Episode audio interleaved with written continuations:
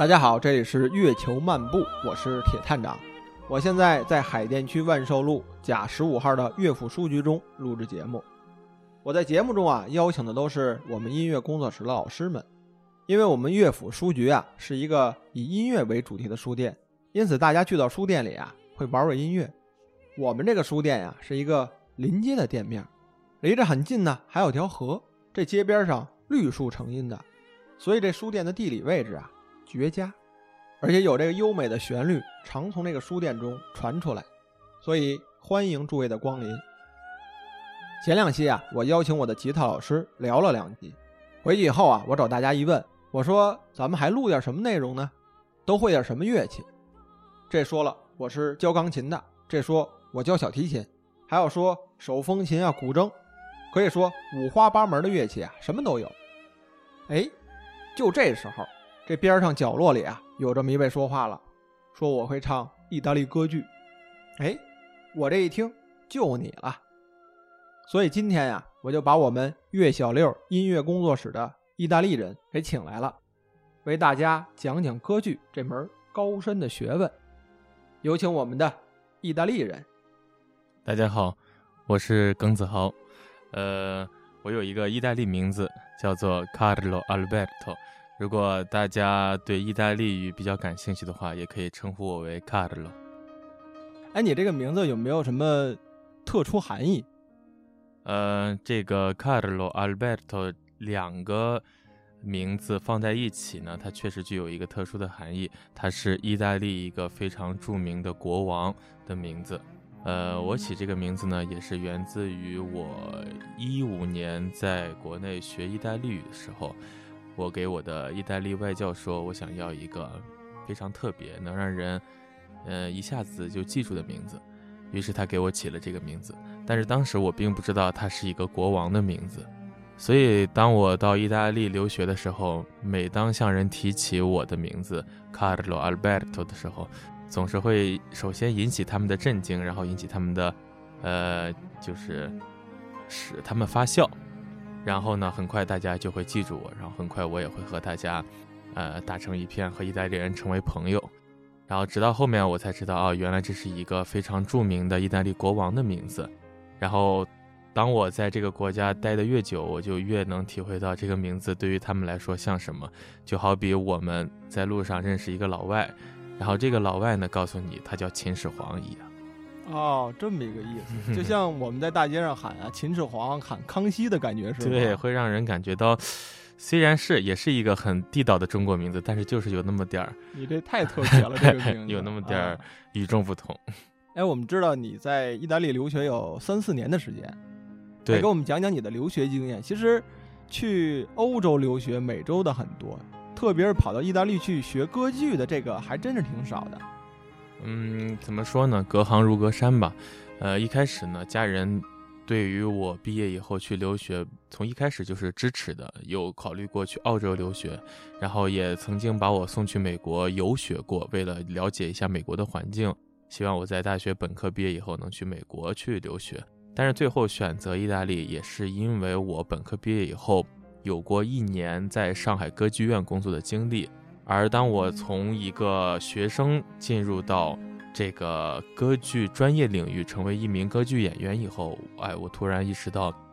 就是我大学本科在学校里所学的东西，可能离一个专业的歌剧从业者来说还远远不够。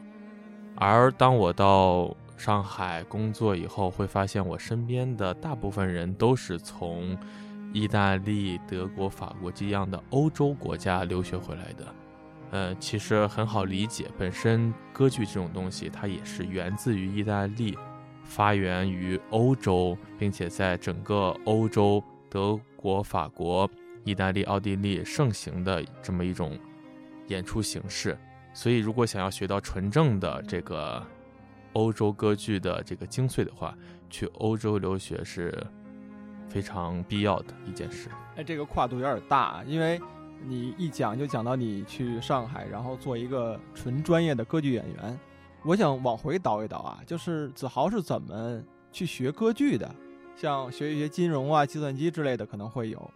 突然间想到学歌剧，呃，还是挺挺少见的。嗯，这个怎么说呢？可能还是要感谢我的父母吧，因为他们自己本身就是这种特别平凡的这种呃国家电力系统呀，或者说是国家的这种干着铁饭碗的工作的这种公务员儿。哎，你父母有学艺术之类的吗？并没有，并没有，他们我们家里几乎没有人是。干和音乐相关工作的哦，对了，我的姨妈可能是曾经唱过我们当地地方的戏曲，我们那块儿在古代叫蒲州，所以他可能唱过我们那块的蒲剧，嗯，仅此而已。所以我们家应该是没有人非常了解这种欧洲古典音乐的，所以也因此可能他们希望他们的孩子能做一些和他们的工作、他们枯燥的工作不一样的事情。于是他们希望我去学画画，希望我去学音乐。嗯，至于怎么走上这条路，其实我从从小学、从初中开始，我父母就有让我培养我去学音乐、学绘画。但是真正开始以就是走这个专业为目的，其实说白了和很多和很多在高中时期走上这条道路的同学一样。都是想要通过艺考能考上一个好的大学。哎，我觉得你父母的这个想法还是很跳跃的，就是自己是工人出身，然后想要的孩子去学艺术类。然后我记得你刚才说蒲州，你你是山西人吗？对，山西山西运城。对，哇，古城是吗？古城。哦，这个在古城，然后你现在是一名意大利的歌剧演员。这个真的相差的距离，在我看来很大了，已经。对，确实，而且非常的艰难。虽然我很感谢父母把我引上了这条艺术道路，让我了解到一个可能一个离我们平凡人生活比较远，然后感觉看似很高雅，但是又很嗯很难以琢磨的一种艺术形式。哎，能让我感受到一个完全不一样的东西，但是实际上，由于家里没有人从事这个，我在走这条专业的道路上，我感觉到了还是比较曲折和艰难的。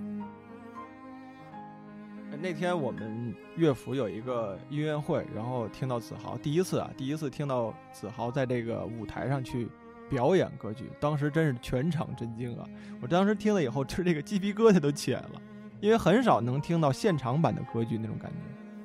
对，不过那次其实唱的一首意大利的传统民歌叫《请不要忘记我》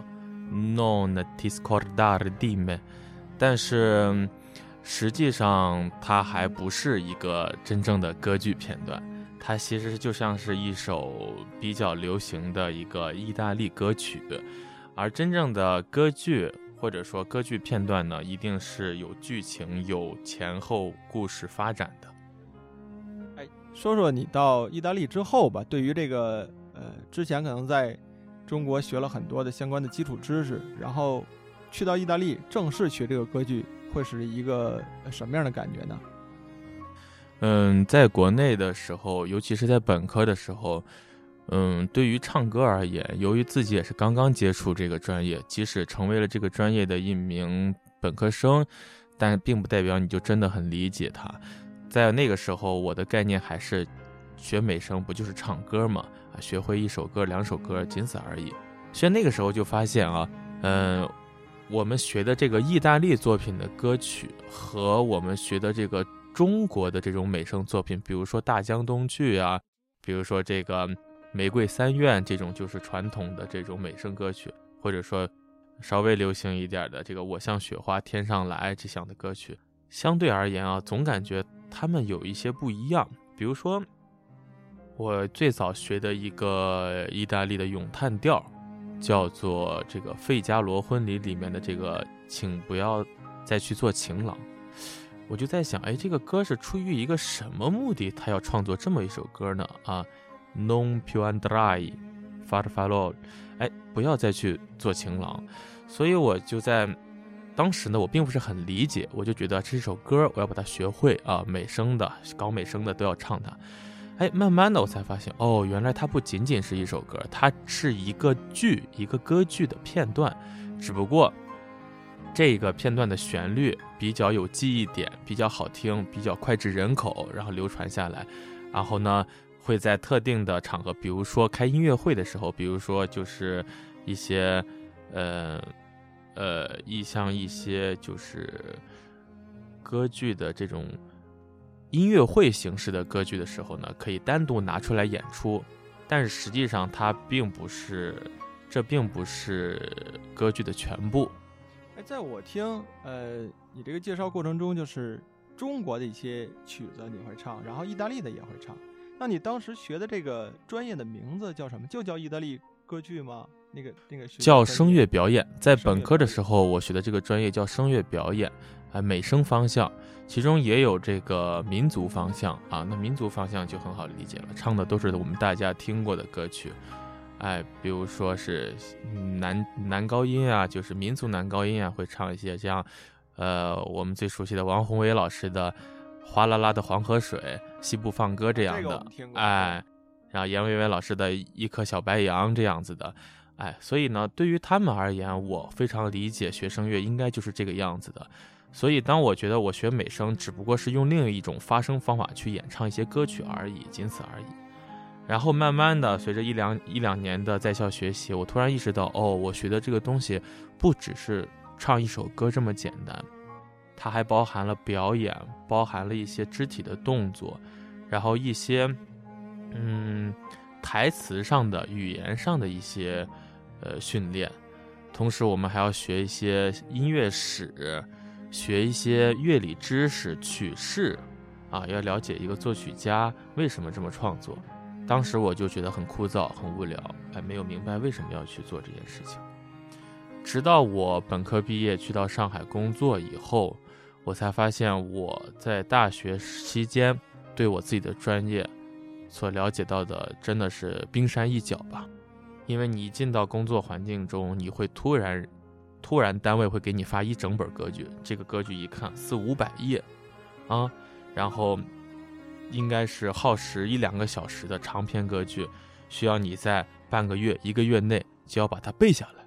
然后很快就要上台去演出。那个时候你就会觉得很夸张，因为在你概念中，你大学整整四年下来，你也就不过是会唱了几首歌而已，怎么一工作就要？就要把整本整本的根本看不懂的意大利语、法语、德语，要让它像母语一样脱口而出，把它背下来，你会觉得非常吃力。哦，我听明白了，也就是说，在大学的时候就有点那个博览群书的感觉，中西方的一些曲子你都要唱，然后正式到了工作的时候，才把这个歌剧纳为一个你需要去深入研究的，或者说每日都要练习的一个内容。对，可以说本科吧，让我感觉到并不是博览群书，有点泛泛而谈的意思，什么都会涉猎一点，但是你脑子是懵的，你并不是很清晰，并不知道自己正在干什么。等到真正工作以后，你才哦豁然开朗，原来哦本科我做的这些事情是为了，哎，是为了了解这件事儿，了解歌剧工作、歌剧表演艺术的到底是什么，它就像是一个。可能有上千块的一个拼图，本科期间呢，会通过学校的学习，有人发给你几块拼图，但是呢，远远不足以让你看清楚这个东西到底是什么。所以，直到上海工作以后呢，可能拿到的拼图更多了，你才哦，豁然开朗，知道这个东西大概好像是个船，好像是个杯子，好像是幅画。哎，但是呢，明显的。能感受到的就是自己的能力还不足以胜任这份工作，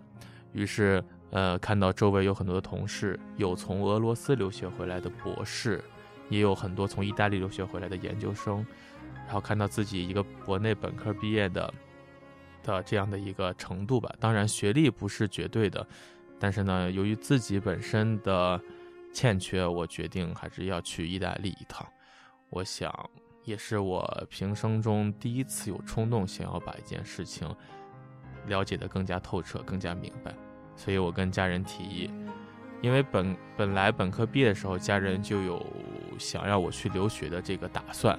但是那个时候我拒绝了，我对国外去国外留学是非常抵触的，然后通过一年的工作以后呢，反而是我主动的跟家人商量，想要去留学，想要去学习，想要去深造，想要更加清楚的了解了解一下我学的这个歌剧到底是什么。你这也算是离着这个歌剧越来越近了吧？在我的印象中，歌剧好像应该是发源于意大利吗？对，歌剧是发源于意大利。那歌剧在我的印象中，像《茶花女》我知道，啊，然后你刚才说的《唐璜》，这个我能有印象。其他的还会有什么比较有名的呢？很多吗？对，歌剧的涉猎太广了。其实，歌剧最早的题材会偏向一些宗教和神话的故事。一些传统的关于天神呀，关于他们那边的这个古希腊神话的一些故事，嗯，随着歌剧的演变和发展呢，啊，歌剧又会产生一些新的艺术形式，一些偏向呃民俗风情的，偏向这个幽默搞笑的一些喜歌剧会出现，然后一些。音乐上听起来更加轻快的轻歌剧会出现，然后还有就是一些可能更加贴近世俗生活的一些歌曲，呃，一些歌剧，比如说《茶花女》就是典型的一个描写了一个当时，呃，在当时那个年代比较有名的一个，呃，名我们可以用现在的话说叫做名媛的这么一个女性形象。啊，她是非常的，呃，受欢迎，然后周旋在各种上流人士之间，这么一个形象，就有点像李师师这么一角色，是吗？嗯，可以这么说，可以这么说，就是，呃，戏剧里出的这些故事，中西方还是很相似那种。对，然后，呃，其实我更大的感官，歌剧主要是意大利语唱嘛。嗯，源自意大利的歌剧当然是意大利语唱了，但是由于。呃，由于当时意大利的这个歌剧呢，影响非常的广泛，它造成的影响是整个欧洲人都为之着迷。虽然有一些用意大利语唱的歌剧会被搬到德国和法国去唱，但是德国和法国也会出现很多有名的作曲家来创作歌剧，所以不仅仅只有意大利语，还有德语、法语，甚至有这个英语。啊就是歌剧的语言很多，对，啊，它不像我们京剧只用这个中汉语说，因为京剧它只是源自于就是国内的某一个局部区域啊，呃，关于京剧，我听说也并不是从一开始就发源于北京，它也是从外地引进过来的这么一个剧种，只不过在当时受到了皇室的喜爱，所以把它定义为京剧。所以它还是比较具有这个中国本土的地域特点的，而，呃，可能是也由于中国比较大的原因吧，所以这个东西呢，仅在国内就在中国的土地上就足够的，呃，就已经足够受欢迎了。而可能由于欧洲、德国、法国、意大利他们都连接的比较紧密，同时国土面积也比较小，所以传播起来比较快吧。嗯从去上海做歌剧演员，然后后期有考虑去留学。那在你的意识中，歌剧到底是什么？呃，是这样，要不让我们来先看一段网上关于歌剧的一个定义吧。哈，网上是这么说的：他说，歌剧是一门西方舞台艺术，简单而言，就是主要或完全以歌唱和音乐来交代和表达剧情的戏剧，是唱出来而不是说出来的戏剧。啊，他是这么定义歌剧的，但是由于我自己啊，呃，本科期间对歌剧这个艺术形式也不是非常的清晰，但是直到我到了意大利，我才突然发现，嗯，京剧或者说歌剧，他们的相似之处在于，他们都是深深扎根在这个地域或者说这个国家。啊，最传统、最历史的这个根基之上的，就是它有固定的演唱者，还有很多喜爱的这些听众们，主要这个很重要。对，但是呢，实际上京剧现在也，咱们也都知道，已经越来越不太受年轻人欢迎了。当然，还会有一帮老票友不断的去，呃，去听的人少了。对，嗯，但是它的相似之处在于啊，呃，什么是？就是我们来看一下京剧吧。京剧现在我们去戏院听，即使每天都会有新的剧目上演，但是始终演的都是那些，就是那几部在非常传唱度非常高、非常知名的传统经典戏剧。所以刚才关于网上的这个定义呢，我想说，它其中最大的问题就是没有。对歌剧的范围进行一个限定，任何一一种以歌唱为表现剧情形式的艺术，如果都能叫歌剧的话，那这个定义我觉得是不准确的。哎，那我挺想问一下，我前段时间其实也很久了，有一两年之前了，应该是我听过那个猫的，那算歌剧吧？哎，应该算什么？很好，这个问题很好，我想和大家来讨论一下这个问题。呃，如果是一个想要对歌剧有深入了解的爱好者，一定要清楚的明白，歌剧其实是有一个狭义的一个界定的，不是任何这种演唱呀、表演的形式的舞台剧目都可以被定义为歌剧。那还有话剧呢，还有我们大家熟知的音乐剧呢。像刚才铁探长您说的这个《猫》，就是一个典型的、非常经典的。音乐剧剧，它是一个美国百老汇的剧种。对，美国百老汇的剧种。美国的历史才多少年？二三百年，撑死了。哎，所以说，源自于美国的这种比较现代的，用偏流行演唱，旋律包括就是里面的音乐的配器都是偏流行、偏现代的，有一些电子音乐的成分，有一些摇滚的音乐成分，流行音乐的成分。所以，我们没法把它和我们所谓的这种歌剧给它放在一起来讨论，哎，所以说，对于歌剧的定义，我还是想从一是年代，二是地域，三是作曲家来详细的给它呃划分一下啊。首先，在我理解的歌剧，那肯定是源自于意大利啊，大概是十六、十七世纪源自于意大利的这样的一种舞台表演形式，其中肯定是以唱为主。以表演为辅的这样一个舞台形式，可以把它叫做歌剧。嗯嗯，大概十六、十七世纪的时候，也是欧洲文艺复兴的这个发源的时间。然后欧洲进入巴洛克时期，巴洛克时期有感兴趣的朋友可以去单独查一下哈。当然，这两个时期中就会出现一些有名的作曲家啊，其中。最有代表性的，在我看来啊，最有代表性的意大利剧作家的话，应该是呃蒙特维尔蒂。后来我们会再提到另一个威尔蒂，和这个蒙特威尔蒂不是一个人，虽然他们都叫威尔蒂。对，外国人的名字有很多相同的。对对对，他们只是有相同的名称，但他们的姓不一样。今天和这位意大利人，就是我们的耿老师，聊了会儿歌剧。其实做节目之初啊，我还是有点担心的。这个意大利歌剧啊，和咱们老北京的京剧很像，这文化底蕴深了。我挺担心的，说这节目聊点什么呢？咱不懂啊。之前说吉他，虽然说弹不好吧，但最少玩过。但是这歌剧吧，我就知道为帕瓦罗蒂，还有什么我的太阳啊。完了，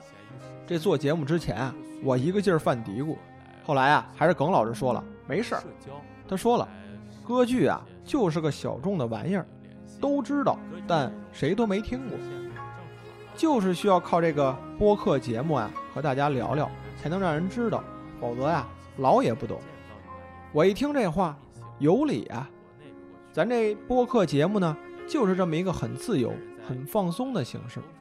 听了之后吧，轻轻松松的让您产生兴趣就够了。那得。今儿呢，耿老师给咱们聊的是歌剧，刚开个头。今后啊，我们还会有更多的内容，欢迎大家收听。那今天的月球漫步啊，就到这里，我们下次见。